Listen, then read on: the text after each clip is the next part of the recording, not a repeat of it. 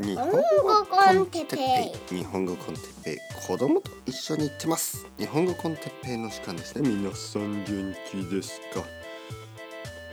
今日はなぜ私たちは自動翻訳のある世界で語学学習を続けるのか？について。はいはいはいはい皆さん。長いタイトル。はい。なぜ私たちは自動翻訳のある世界で語学学習を続けるのか。はいえー、まあ最近ね本当に AI、えー、そして、えー、まあチャット GPT あの他にもいろいろまあ似ているサービスたちが話題になってますよね。それでまああの数々のその肯定的な意見、ね、肯定的というのはまポジティブな意見たちそして否定的な意見ネガティブな意見たちさまざまな肯定的な意見や否定的な意見がありますね。で僕もたくさんの、えー、まずは 否定的な意見を出しましたね。まあ何かがある時にまず否定的に考えるというのはまあもっと簡単ですよね。はい、これはあのプラクティカルな理由からまず「えこれなんか変じゃない?」なぜなら、そうやって考えた方が、えー、簡単ですよね。ただね僕の場合逆なんですよね。まず否定的に考えるけど最終的にはまあ肯定的にまあ肯定的というかまあでもまあこれが社会の流れだろうな世界の流れだろうなじゃあ、えー、どういうふうに自分があのその新しいものと接していけばいいか、ね、共に生きていけばいいのか、ね、どうやってどうやったらあの自分のためにあのよく使えるだろうか、まあ、結局は肯定的にまあ肯定的というかまあまあニュートラルに。否定でもなく肯定でもなく、まあ、実質的ですよね。えー、現実的に、えー、どうやってそれを使っていこうか。まあそういう思考パターンが考えるパターンですね、えー、僕は多い気がします。自分はね。はい。まずなんか肯定的に捉えてその後ちょっとがっかりみたいなのはちょっと僕は好きじゃないんですね。まずはちょっとん？ちょっとあの例えばね新しいクラスメートとか。まず最初はうんなんかみんな好きじゃないな。こいつらみんな変だな。とか思って、えー、少しずつでもあのいいところを見つけてあいい友達になれる。ね。そんな感じ。まず最初は「ん」ね。まあそれは当然ですよね。そっちはもっと人間の心理として自然だと思いますよ。たまになんか最初にいろいろ想像して「わこの人たちいい人たちに違いない」とか「あこの人素敵な人」ね。まあそういうふうに思ってどんどんがっかりしていくタイプの人がいますけど僕はねその方法はきじゃないんですね。がっかりするのはなんかこう勝手に期待してるっていうことですから僕は期待しない。だから最初はチャット GPT とか全く期待してなかったですけどまあよく考えたらね、まあ、使い方によってはいいのかなとも最近は思ってきました。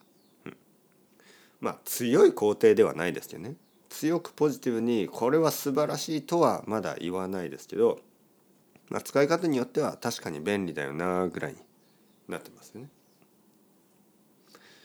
えー、今日のねトピックなんですけどだからそういういろいろなテクノロジーで特にあの自動翻訳があのできるようになってますよね。そしてこれからその質がどんどんどんどん上がってくるでしょう。えー、自動翻訳例えば僕がポッドキャストでね、えー、日本語で話しているそれをそのまま英語に翻訳して英語でポッドキャストを聞けるようになったりするかもしれない。まあそもそも意味ないですよね。僕が言ってることを英語にして意味ありますか？はい。まあまあ確かにアイデアとしては面白いアイデアもあるかもしれないですけど、まあ、基本的には日本語学習者のために作ってるんですけどまあまあまあまあまあもしそんなことができるようになったらちょっと内容が変わるかもしれない。日本語コンテッペイじゃなくなりますよね。えー、例えば別のチャンネルを作ってね「ライフコンテッペとかね。あとは何えー、ラブ。コンテッペとか。なんかコーヒータイム。コンテッペとか。まあ多分そういう感じになんとなくあのトピックをもっとあのなんていうかな。ちょっと怪しい。少し怪しいセルフヘルプみたいな感じにする必要が出てきますね。えー、でもとりあえずそんな時代はまだまだ来てないですから今の状態では、まあ、日本語コンテッペイはこのままのスタイルで続けますけどまあそういう時代が来るでしょう。その誰かが、えー、日本語で言ったことを英語で聞けるとか中国語で聞けるとかフランス語で聞けるとかね。スペイン語で聞けるとか。で逆にスペイン語で話している人のあスペイン語で話してる人を日本語で聞いたりとか。ベトナムの語で聞いたりとか。あのまあ英語だったらねほとんどの人はまあ勉強してるので少しはわかるけどあの以前ね僕が話したこと覚えてますか？ある生徒さんで中国人の生徒。でまあ彼はあの一回僕とちょっと話してみたかったっていうだけなんであのそれ以降はレッスンは取ってないですけど一回だけね先生を見てみたかったです。まあそんな感じなんで。であの中国に住んでるね中国人の人でえー、まあ日本語はゼロ。まだあのあのちょっとしか本当にちょっとしかわからない。日本語はほぼゼロ。そして英語もゼロなんですね。僕ははほとんど初めてあんなに英語が一つもわからない人と話しましたよね。全然英語もわからない。ね。あの ちょっとびっくりするぐらいえ本当にあの書いてもわからないしね。あの結構わからない。でびっくりしました。ただねその時覚えてますか？皆さんあの僕があのその人と話してあのとてもその語学学習まあ語学学習じゃないその外国語コミュニケーションのとても大事なことに気がついたっていう話覚えてますか？一番大事なのはやっぱりスマイル、ね、笑顔ですよね。彼は笑顔で「先生ありがとうございます」みたいな感じでずっとずっと言ってた。で僕も笑顔で「いや大丈夫大丈夫。全然大丈夫です」「いえいえいえいえ」お互いがいわゆるあの強いコミュニケーションを取りたいっていう気持ち、ね、すごくポジティブな気持ち。そしてスマイル。そして愛。愛ですね。愛と呼んでいい。人と人の愛ですよね。あのお互いがお互いのことを思いやって身振り手振りで「うんうんうんうん」って言いながらニコニコニコニコしてると30分そうですね30分だったと思う。1時間だったかな。まあとにかく全然問題がなかった、ね、すごい大事なことでしたね。すごく僕にとっては気づきのあるいいあの時間でした。でまあそもそもそういうことなんですね。あのコミュニケーションっていうのはそういうことです。それを忘れている。たくさんの人は忘れている。僕も忘れてた。で大事なことはその言語だけじゃない。っていうことですね。まあでも例えばねその、えー、中国語しかわからない。話せない。中国語しか話せない人の言葉をそのまま流暢な日本語に自動翻訳することもできるようになるし、えー、流暢な英語で聞くこともできるようになるそういう時代が来るんですよね。僕はほぼ確実に来ると思ってますね。テクノロジーはやっぱりあの早かれ遅かれですから早ければすぐだし遅かったらもう少し時間かかるけどおそらくまあ早かれ遅かれできるでしょうね。じゃあそういうことができる世界でね外国語をどうして私たちは勉強する勉強し続けるんですか？必要なんですか？そういうことについて今日は話したいと思います。もうほとんどあの前置きで時間がほとんどなくなりましたけどまあそのですね僕は今4142ぐらいの年ですよね。であの僕ぐらいの年になるとあの結構その20代とはまあいろいろな考え方が変わってきますね。うん。これはね、いいことです。僕にとってはとてもいいこと。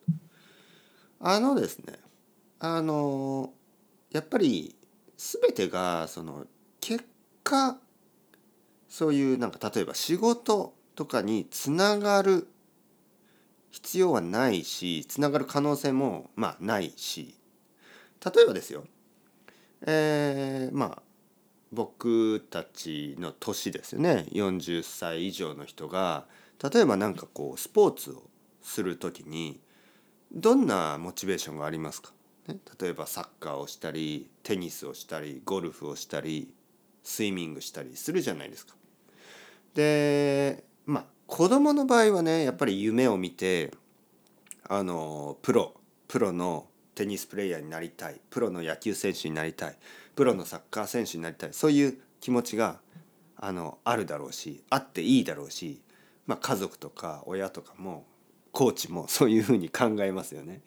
でも、まあ、例えば40歳の人がテニスを始めてテニスを続けてなんかそのそんなモチベーションはないんですよ。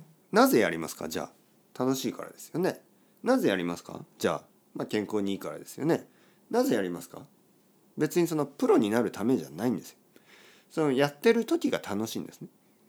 それは他のことも同じで例えば僕はギターを弾いたりね、えー、生徒さんによっては絵を描いてる人もいます。なぜ僕たちはギターを弾きますか？なぜ僕たちは絵を描きますか？なぜ僕たちは歌いますか？ね。僕はこの前もカラオケに行って歌った。なぜ歌いますか？楽しいからでしょ？歌うことが楽しいからですよね。プロになるためじゃないんですよ。はい。それ自体が楽しいんです。だからこの語学学習ね皆さんは日本語の勉強してる。何のためですか？はい。翻訳家になるためですか、ね、通訳になるためですか？そしてその翻訳家や通訳の仕事が、まあ、自動翻訳や自動通訳になるでしょう。じゃあなぜ勉強しますか？っていうとこれはやっぱり勉強自体が楽しいからでしょ？そしてそれでいいんです。はい。なんかねやっぱりちょっとこういう意見があるでしょ？極端な意見。ああこれから翻訳が自動になるんだったら外国語の勉強は必要じゃなくなりますね。ね？そんなことを言う人がいる。それは例えばあのプロフェッショナルじゃないんだったらスポーツをやる意味ないでしょ？みたいなそんな意見に近いですよね。僕の家の近所にあの、まあ、運動場があってテニスコートがありますね。えー、でそこのテニスコートではまあ60歳以上70歳以上80歳ぐらいのおじいちゃんやおばあちゃんが毎日テニスしてますよ。素晴らしいですよ。彼らのモチベーションはプロになることじゃないんですよね。うん。まあありえないでしょプロ。でもそんなことは関係ない。ね。やってることが楽しいからそれでいいんです。それと同じようにじゃあ僕たちはなぜこのね自動翻訳のある世界で語学学習を続けるのかといえばそれはおじいちゃんおばあちゃんがテニスをやってるのと同じ理由ですよ。楽しいから。ね、それ自体が楽しいしそれ自体が自分の健康にいいしもうそれだけです。なぜ語学学習を続けるかなぜ外国語を勉強するのか、ね、なぜ日本語を勉強しているかそれはもちろん楽しいし、ねえー、なんかこう毎日の習慣だしそして自分の頭脳にいいし、ね、これは本当ですよあの頭にとってとてもいいと思いますね。データもあるんですよね。あの外国語の勉強する時の脳の使い方はその他のなんか例えばテレビを見たりする時とは全然違う脳の使い方をしてそれはとてもいい刺激になっている。脳にとってはあのエクササイズみたいなとてもいいことですから、まあ、体もそうですけどねだからあのそういう理由で僕たちは語学学習を続けるんでしょうこれからも。一部の寂しい人たちね考え方の貧しい人たちは「ああ僕はもう外国語を勉強しない自動翻訳で十分だ」まあそう言うでしょう。えー、まあその考え方も別にいいんですけどそれはあの「ああ僕はどうせプロにならないんだったらテニスをやる意味がないと言ってるようなものなのでまあ貧しい考え方ですよね。全てがそのプロフェッショナルな目的のためだけに存在するわけじゃないので僕たちはこれからもねこれからもあの楽しいこういう、まあ、趣味とかあの自分の好きなこと続けていきましょう。日本語学習楽しいでしょ？日本語でポッドキャストを聞く楽しいですよね。だからこれからも続けていきましょう。というわけで Ciao ciao。 Hasta luego。またねまたね。またね。